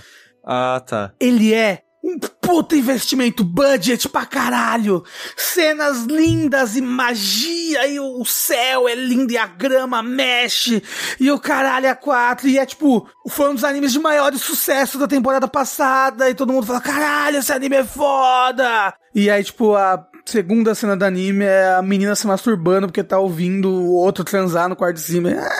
Não, mas até aí Pois tudo bem. bem. Isso daí, a menina se masturbando porque tá ouvindo o cara da tran... Ah, Agora, Mas ela tem, tipo, 13 anos, André, e aí... Não, é bom, aí é um aspecto que você devia ter mencionado antes. Sim. Mas assim, o, o anime existir, pra mim foda-se, né? Tem gente que, que gosta realmente dessas coisas. O problema é, você é, despreza e assiste. Por quê? Não, calma. Por quê? Eu fui pro- porque esse daí, como eu falei, um dos animes mais comentados e mais blá blá blá da temporada passada, e eu fui dar uma chance. Eu vi alguns episódios, entendeu? E aí, nesses episódios que eu vi, eu falei, meu Deus do céu, como que você Mas por que que no momento, no momento, Rafa, por que que no momento que você viu o cara metendo a mão na menina de, de 10 anos, você não imediatamente fechou o anime? Ah, eu- eu fechei depois que eu terminei mais uns dois episódios assim pra ver o que, que tava Entendi. acontecendo ali. Entendi. Porque- o Rafa, eu- gente, o- gente, presta atenção, é, o, presta Rafa, o Rafa já tá calejado, André. É. O Rafa É, tá não. calejado. Pedofilia é crime, correto? Sim. Sim. Se eu vender material de pedofilia, não é crime? A discussão, ela é cinza, no, no- especialmente no Japão, porque eles consideram que como não tem pessoas de fato sendo envolvidas nisso, tem uma zona cinza aí, enfim, eu, eu acho uma discussão bizarra também. Mas e aqui no Brasil? Porque tá sendo comercializado aqui no Brasil. Por Eu uma não sei, empresa, eu não sei. Eu não- uma empresa de serviço de streaming. Assassinato é crime, mas tipo, uma venda, eh, se, se, for, se você vendesse, o- se você visse um filme com uma, um vídeo com assassinato fosse crime, mas não é, entendeu, senhor Bromelli? Sim, mas, mas aí se fosse um assassinato de verdade, né? É, e o anime então. não é de verdade. Essa é a zona cinza que a gente tá falando. Hum, tá bom. O negócio é que eu falei tudo isso pra falar que dos três episódios que já saíram desse anime, que é um Isekai, ou, ou melhor, é um Tensei, foda-se, é um Isekai, que é um Isekai, não tem nada disso, e eu fiquei muito feliz. Entendeu? Não teve, não teve nada disso e tava sendo... Primeiro, que o nome é The Faraway Paladin. Já, Ok, já, dá, né? já dá um tom aí que É. você já, não- né, já fica meio. Eita. Não é tipo, eita, morri debaixo de uma caminhonete e renasci com um pneu de uma Kombi, não é isso. É um nome legal, The Faraway Paladin. É, mas assim, se vai contar a história de um paladino, já fico levemente preocupado, dado o histórico de Sekai. Então, ó, pelos três episódios que lançaram até agora, e pelo que eu vi, esses três episódios, eles acho que contemplam quase toda a primeira novel, ele não tem esse tom. Ele, ele, ele tipo, tem uma outra coisinha, tipo, an- animesice, sabe? Tipo. Ah, é, é uma cena só, tipo, meu Deus, fulana é, está é, tomando banho, vou espionar, esse tipo de coisa, é horrível. Mas é perto dos outros secados, eu falei, nossa, que, que, que pândego, que inocente, olha. Mas ele, ele é muito bonito e ele é muito sóbrio e por enquanto ele não tá sendo muito sobre lutas e magias, ele tem, e isso é interessante, mas ele tá sendo muito mais um misterioso de você descobrir o que, que é esse mundo e o que tá acontecendo com esse personagem, aonde ele está. Porque ele conta a história dessa alma, que é alguém que morreu não sei quanto tempo, mas a pessoa mesmo não sabe. Ela não tem muitas lembranças da vida dela antes. Ela sabe que ela já foi uma pessoa antes. E ela reencarna nesse corpo desse bebê. Só que ela tá sendo criada por três monstros numa cidade fantasma, assim, tipo uma cidade que tá todo mundo morto. Na cidade só tem esses três monstros criando, que é tipo uma múmia, um fantasma e um esqueleto que estão que estão criando eles e você tipo não sabe por quê. E muito da e a graça desses três primeiros episódios, que pelo visto como eu falei, é a primeira novel, é você entender, tipo, o que é esse mundo? Por que essas três pessoas estão criando essa criança humana? Como é que funciona a magia aqui? Como é que funciona as coisas? Como é que funciona a religião, os deuses? Eles são de verdade, eles não são? Por que que tal personagem tá agindo de maneira malvada com esse outro personagem? Não faz sentido. Por que ele tá fazendo isso? E tá sendo muito interessante. Além de ser muito bonito, além da história ser interessante, do mistério ser interessante, não, não é tipo, ah, esse é um mundo com um sistema de videogame e você começou no nível 1, mas agora se você matar 20 slimes você vai pro nível 2. É tipo, é mais um mundo fantástico mesmo, com regras de mundo fantástico, mas que não, mas que não parece que saiu de um videogame. Tô curtindo bastante, gostaria de recomendar pras pessoas. Eu espero que ele não caia na zona do Sekai, né? Dito isso, os animes que eu vi que caíram nisso se mostraram desse jeito desde o começo. né? Desde a primeira novel. Exce- Exceto aquele que depois o cara casa com a menina. É, esse, esse, porra. esse espera, esse, esse daí espera você tá investido na história Isso. até fazer você cair no ou, golpe. Assim, se esse anime no final virar um negócio tipo, ah, e aí ele comprou uma escrava, mas a escrava amava ele, porque ele é um dono muito bonzinho.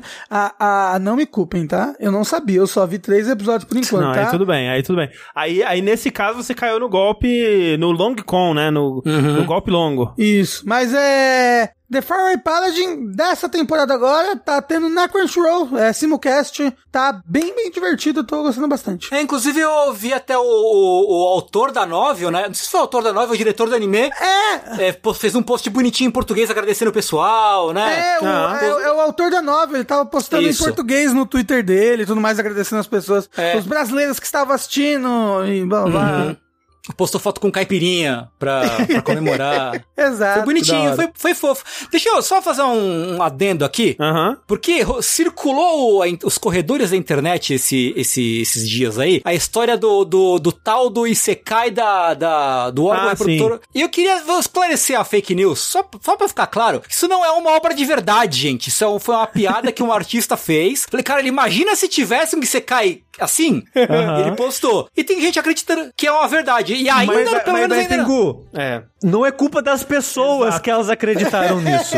Porque é culpa dos Isekais. Não, não tá tão Não. distante da realidade, né? Assim. Tudo É. bem, tudo bem, mas pô, Tengu, né? tem, tem um mangá que tem um, a demônia amor do mundo presa na- nas minhas bolas. E se eu gozar, ela vai destruir o mundo, entendeu? Entendi. Tem um mangá assim mesmo? Tem. Tem. E a gente fez um jack sobre ele. É.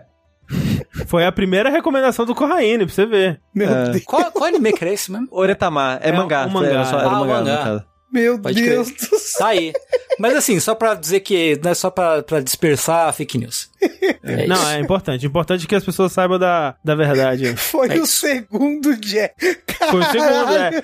Tipo, a gente, a gente começou com o bacano, né? O sushi, não, porra, esse anime aqui muito legal, muito cabeça, linhas temporais, vamos lá, vamos falar sobre máfia e de, né, história, música, jazz, uou. Aí o Corraine, minhas bolas, yes, bora. Minhas bolas. E, é- e é louco que o Jack não acabou aí, né? Realmente. realmente. É, beijo, Corraine. Mas o Corra é igual o Rafa. O Corra adora um Isekai É, trecheira. Então, é... É que. Eu não adoro. Mas é que eu não sei, por é exemplo, porque Eu, eu, eu Mas, estou- mas eu- você, mas, mas, Rafa, você é igual uma mariposa quando, quando vê uma luz. É porque eu, Você eu, vê o Isekai e você pensa, até onde isso vai? E você vai. Mas então, é porque... Vo- Você, você é a pedra que jogam pra ver a profundidade do buraco. Só que meu- você mesmo que se jogou. Era, era meu apelido no colégio, profundidade do buraco.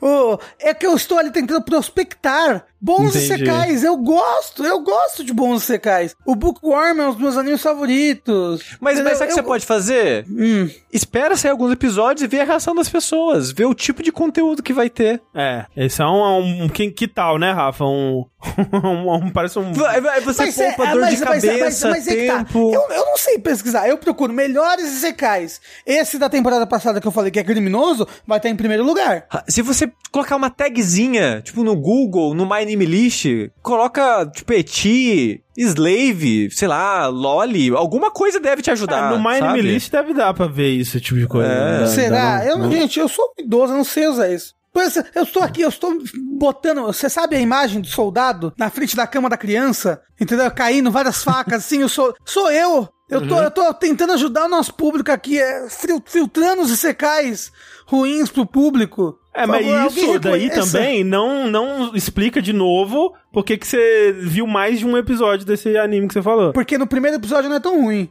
Nem no segundo. Ra- o Rafa- É, é, esse- esse- ele começa. Ele, ele- no segundo ele piora. Aí no terceiro ele piora um pouco mais. Aí no quarto ele piora um pouco mais. Aí no quinto ele é Entendi. criminoso. Aí no sexto, meu Deus do céu, socorro FBI. O pessoal vem Aí no sétimo eu já tava gostando, aí no oito eu não, não, tatuei. aí eu no abandonei, braço. entendeu? Quando ele chegou no Quantos ponto criminoso, eu abandonei. Quantos episódios você viu de No Game No Life? 10 segundos. O anime Ok. começou, aí deu close na vagina da criança. Aí eu parei de assistir. Ok, ok. Pelo menos isso. Ô, cara do chat, a criança tá do outro lado e o Rafa pulando na frente das facas. Isso. A faca nem ia acertar a criança. Ai, ai, ai, socorro. Eu, eu, vou, eu vou banir o bloco Isekai do, do da Caixa. Não pode mais, Rafa. Pode sim. Esse aqui que eu falei é bom, assista, o Faraway Paladin. É, talvez você pudesse ter falado só dele, né? Mas eu precisava extravasar o quão triste eu estou com o mundo. Entendi, tudo bem, Rafa. Tudo Ah, é a minha terapia. Esse é o culto do Rafa. É, não, essa é a minha terapia.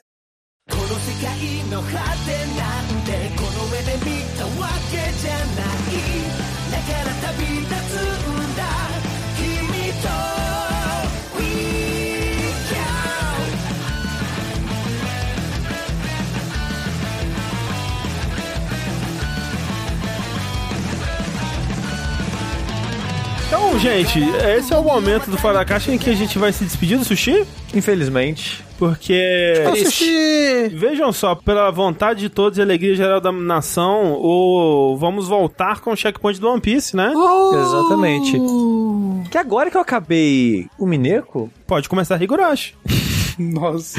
é, já acabou Higurashi, o novo anime de Higurashi. Dá pra voltar a ver One Piece, hein? Ó, eu tô- por favor, eu hein? ouço, eu ouço esse papinho aí de que se pá vai voltar a ver One Piece. Não, ah, mas, é, mas eu falo que eu vou voltar depois que acabasse o Mineco. Entendi, entendi. Eu É. acabei o Mineco, acabou o Higurashi. Agora não tem Então tá desculpa bom. mais. Agora não tem tá. exatamente. Não tem agora tá desculpa. Não, já vou lá no One Piece já. Mentira, já tá baixado já. A próxima que é o. Você tinha parado de- em Water 7, né? O, o próximo episódio vai ser o primeiro do. do, do terror lá? Thriller Bark. Thriller Bark. Thriller Bark. É, o próximo episódio que eu vou ver vai ser o primeiro dessa saga. Pode crer. Essa é uma saga boa de ver no One Piece, hein? É, não, mas eu só vou ver no One Piece a partir de hoje. Então tá show. Excelente, É. excelente. E quando eu for conforme eu vou terminando os arcos, eu faço uma, dou uma palhinha aqui também Ah, do por que eu favor. tô né, achando. Nossa, favor. por favor mesmo. Por favor. Mas é isso, fique com o Tengu, pra felicidade geral da nação, como o André disse, porque as pessoas ficam, meu Deus, mais um fora da caixa sem o Tengu falando de One Piece, não vou nem ouvir. É isso. Agora você não vai fugir da gente. Você vai o- Tengu também. Você vai ouvir o, o Rafa falando 30 minutos de, de pedofilia em anime. Socorro. Ó, mas a pessoa que já falou que eu, eu recomendei o da anime da vilã, muito legal, um bom Isekai. O anime da vilã é muito bom. E é um Isekai. É, é muito bom. Mas é isso. Até mais, Sushi. Tchau! Tchau, Sushi! Tchau, Sushi! E vamos lá então para o checkpoint de One Piece. Uou! Tengu, Puta que pariu. você, até da última vez que comentamos, você estava em Zou, não é isso? Tava começando o Zou, tinha lido até o fim do volume 80 do mangá. Hum, entendo. E nossa, nossa, é 80 volumes do mangá, né, gente? Que loucura, né? Pra que tanto mangá, na verdade? Pra que tanto mangá, né? Hum, É, agora já tá no mais de 100 já, né? Ainda não. Eu me, me surpreendo como eu tô perigosamente perto. É? Sim, da- dadas as devidas proporções, assim, né? Sim, sim, sim, mas tá mesmo. É, estando perigosamente perto do, do, do- do atual. Você tá a um Yu Yu Hakusho do atual, Tengu. Caralho, né? Yokusho tem, vi- tem 20 volumes? 19. 19. É. Cacetada, né? Mas então. Cacetadas no cu do Faustão. Então, é, eu, eu comentei algumas vezes já que eu, eu tinha dado uma desacelerada no One Piece, tinha dado uma desanimadinha, porque apesar de eu não achar que. Que como é que é o nome do arco lá que eu acabei agora? Do Dom Flamingo? Dress Rosa. Dress Rosa, não achei que foi um- um- uma perda de tempo nem nada. Ele é muito inchado, né? Tem muita coisa, é- É, ele é, é- bem, é né? Ele é bem complicado.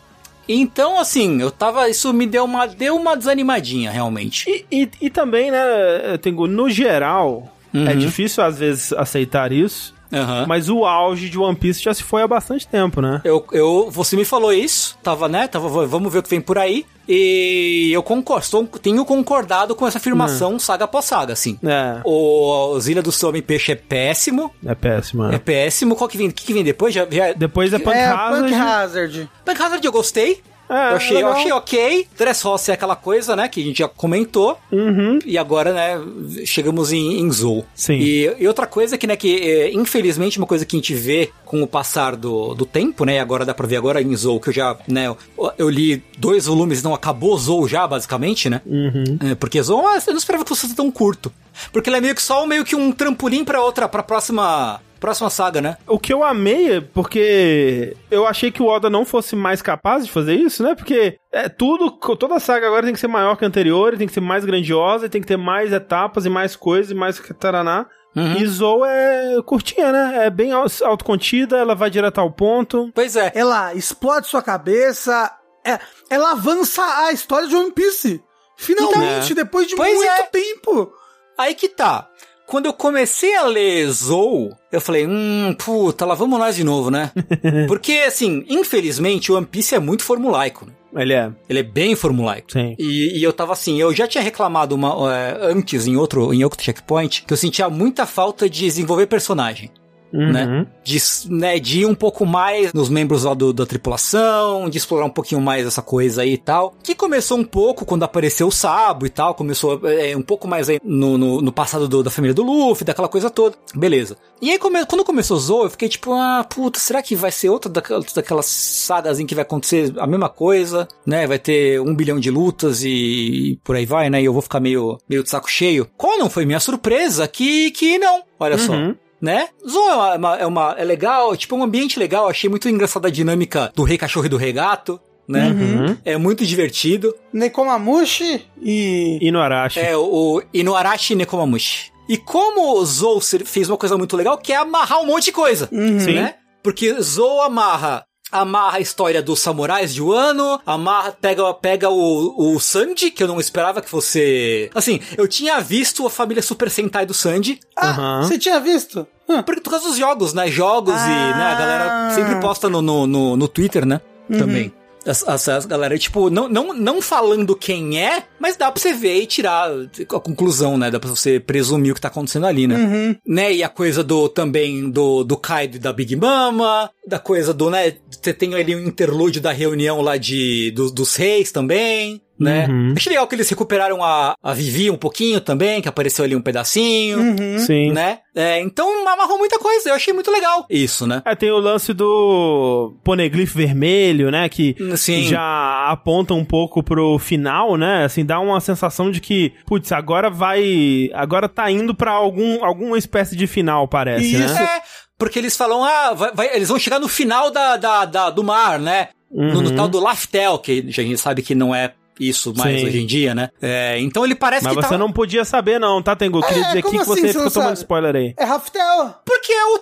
Porque o Twitter existe. O que, que eu vou fazer? Eu sou amigo de, de Matheus, Matheus É, é Mendonça. foda, né? Matheus Joy Boy ao Blue Mendonça. Não tem como, cara. É impossível. É, o Matheus, o Matheus realmente ele não tem, ele não tem pena dos meros mortais que não estão em dia com One Piece. É, entendeu? Porra, adoro, eu já falei, eu amo de paixão ele, cara. Muito difícil ser amigo dele e não cair no spoiler de One Piece, assim, na moral. Né? Porque, por exemplo, no arco de Zou, que eles falam que o Momosuke é, é filho do Oden. É tipo, ok, eu sei que o Oden vai aparecer em um ano, porque ele, ou é citado, pelo menos, ele aparece lá. Hum, Entendeu? Tipo, tipo, então muita coisa que acho que seria surpresa, infelizmente eu já acabei pegando, porque é um assunto muito atual também, né? sim, sim. O ano. Sim. O ano é o arco atual, apesar de, apesar de já tá rolando faz tempo. Bastante. É um assunto que é muito atual ainda. Eu, eu acho que o ano é a maior saga de One Piece já, não? Já, já. Acho que já tá maior que 10 rosas, sim. É. E com. E com perspectiva pra durar bastante ainda. Caralho. Então, né? Então, né, o, o Kaido eu já sei que é importante, o, o Oden eu sei que é importante, o Momosuke eu sei que vai ter uma importância maior depois. É verdade, né? Porque até a Dezou você acha que o.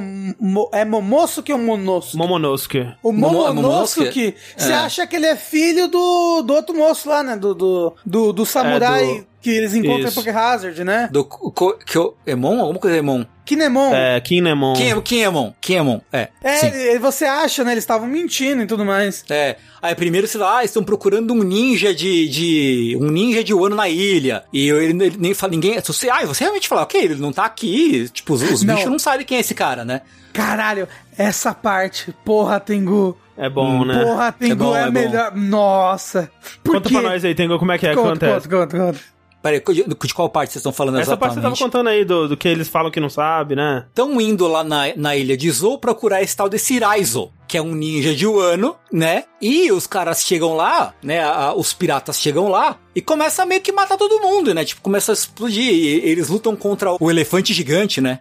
Que é legal pra caralho também. Que conceito, né? Que conceito, né? E aí, eles meio que começam, tipo, os, os, os animais estão, os minks, né? Os minks estão resistindo e tal, não sei o que, mas os caras cara começam a ganhar, começam a prender todo mundo e, e, e- né? Arranca um- um- uma perna do rei cachorro, arranca uma mão do rei gato, bagulho mó bad, assim, pra sempre, né? Então você, tipo, fala, ah, ele só. E você tá acostumado a ver gente muito cruel, né? No- os vilões de One Piece são muito cruéis, de modo geral. Os vilões, vilõezões, né? O, o próprio. Do O Flamingo, próprio né? Dom Flamingo era cruel pra caralho, né? E aí você vê no, isso, isso num flashback. E você vê no presente que, tipo, os caras estavam protegendo o maluco o tempo todo. E falando, não, ele é nosso amigo, a gente nunca ia trair ele de modo nenhum, né? Não. Ah, por quê? Porque é. Nossa, essa parte. Essa Porque tem. go- primeiro, eles chegam lá. E é, é- meio que estranho, porque normalmente o Luffy chega e acontece um evento, né? Caralho, Sim. o Luffy chegou bem no momento em que a cada 100 anos essa cidade explode um Aham. vulcão e blá blá blá blá Sim. blá. Então, não, eles chegaram e já aconteceu. A batalha já aconteceu. Já foi, né? Né? É. E os caras se fuderam demais. E, e eles nem podem falar. Não fala a palavra ninja aqui. Não É. fala isso aqui, pelo amor de Deus. Tá todo mundo, né? O- Os Mugiwaras que já estavam lá. Eles estão, tipo, não fala, pelo amor, não fala essa palavra. E aí, tipo, Sim. nossa, caralho, o ninja não tava aqui. Eles torturaram as pessoas, arrancaram o braço, mataram gente. Meu Deus do céu, tadinho dos.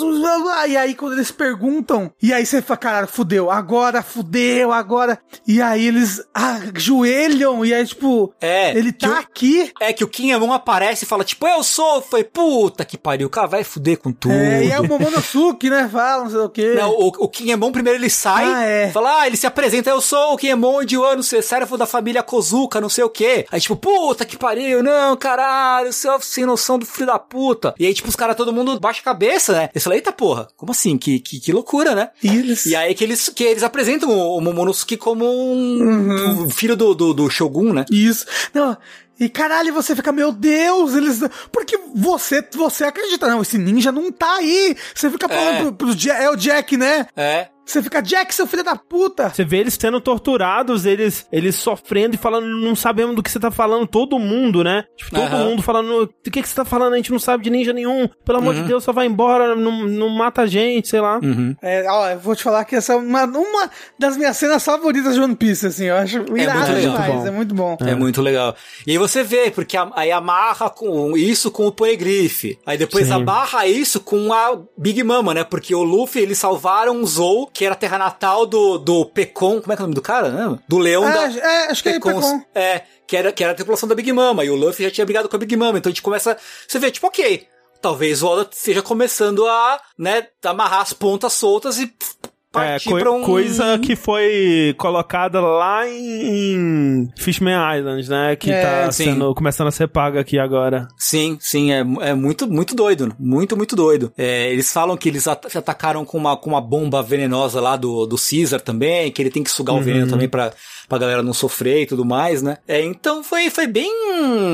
bem refrescante, eu diria assim, É, Zou, sabe? Acho que essa é a palavra mesmo, é. É bem refrescante, Zou, porque é uma, é uma, é uma saguinha sucinta, com muito significado, assim, com muito conteúdo, com muita coisa pra você. Com muito payoff mesmo, né? Você vê as Sim. coisas realmente compensando, né? Você sendo, recebendo alguma coisa pelo seu investimento que você teve na, na série até ali. E planta uma coisa legal que é a história do, do Sandy, que vai a partir, ser a partir dali, né? Que é uma excelente cena também, aquela cena com o Badge, né? O Capone Badge. Sim, sim. É Que- muito bom. Que tira, tira os maninhos, os, os mafiosinhos do, do, do- da mão, assim, né? É. Aliás, o, o Luffy, o Sop e o, e o Chopper enchendo o saco do Raizo pra ele imitar ninja é espetacular também.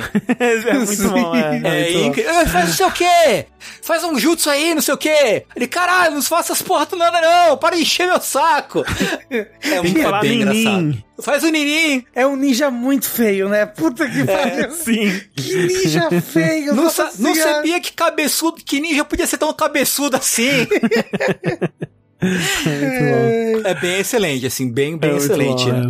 E mo- ela é é muito legal porque mostra, né, mostra o, o pessoal lá de, de Minsk, de, os, os Minsk, né, interagindo com os, os Mugiwara, né? E tipo, o, o Chopper todo felizinho, interagindo com o pessoal, se sentindo em casa, né? Mó, mó bonitinho, né? Sim, sim. É, muito legal, assim, muito legal. Eu, eu, eu acho que já. que- não, tenho quase certeza que já falei.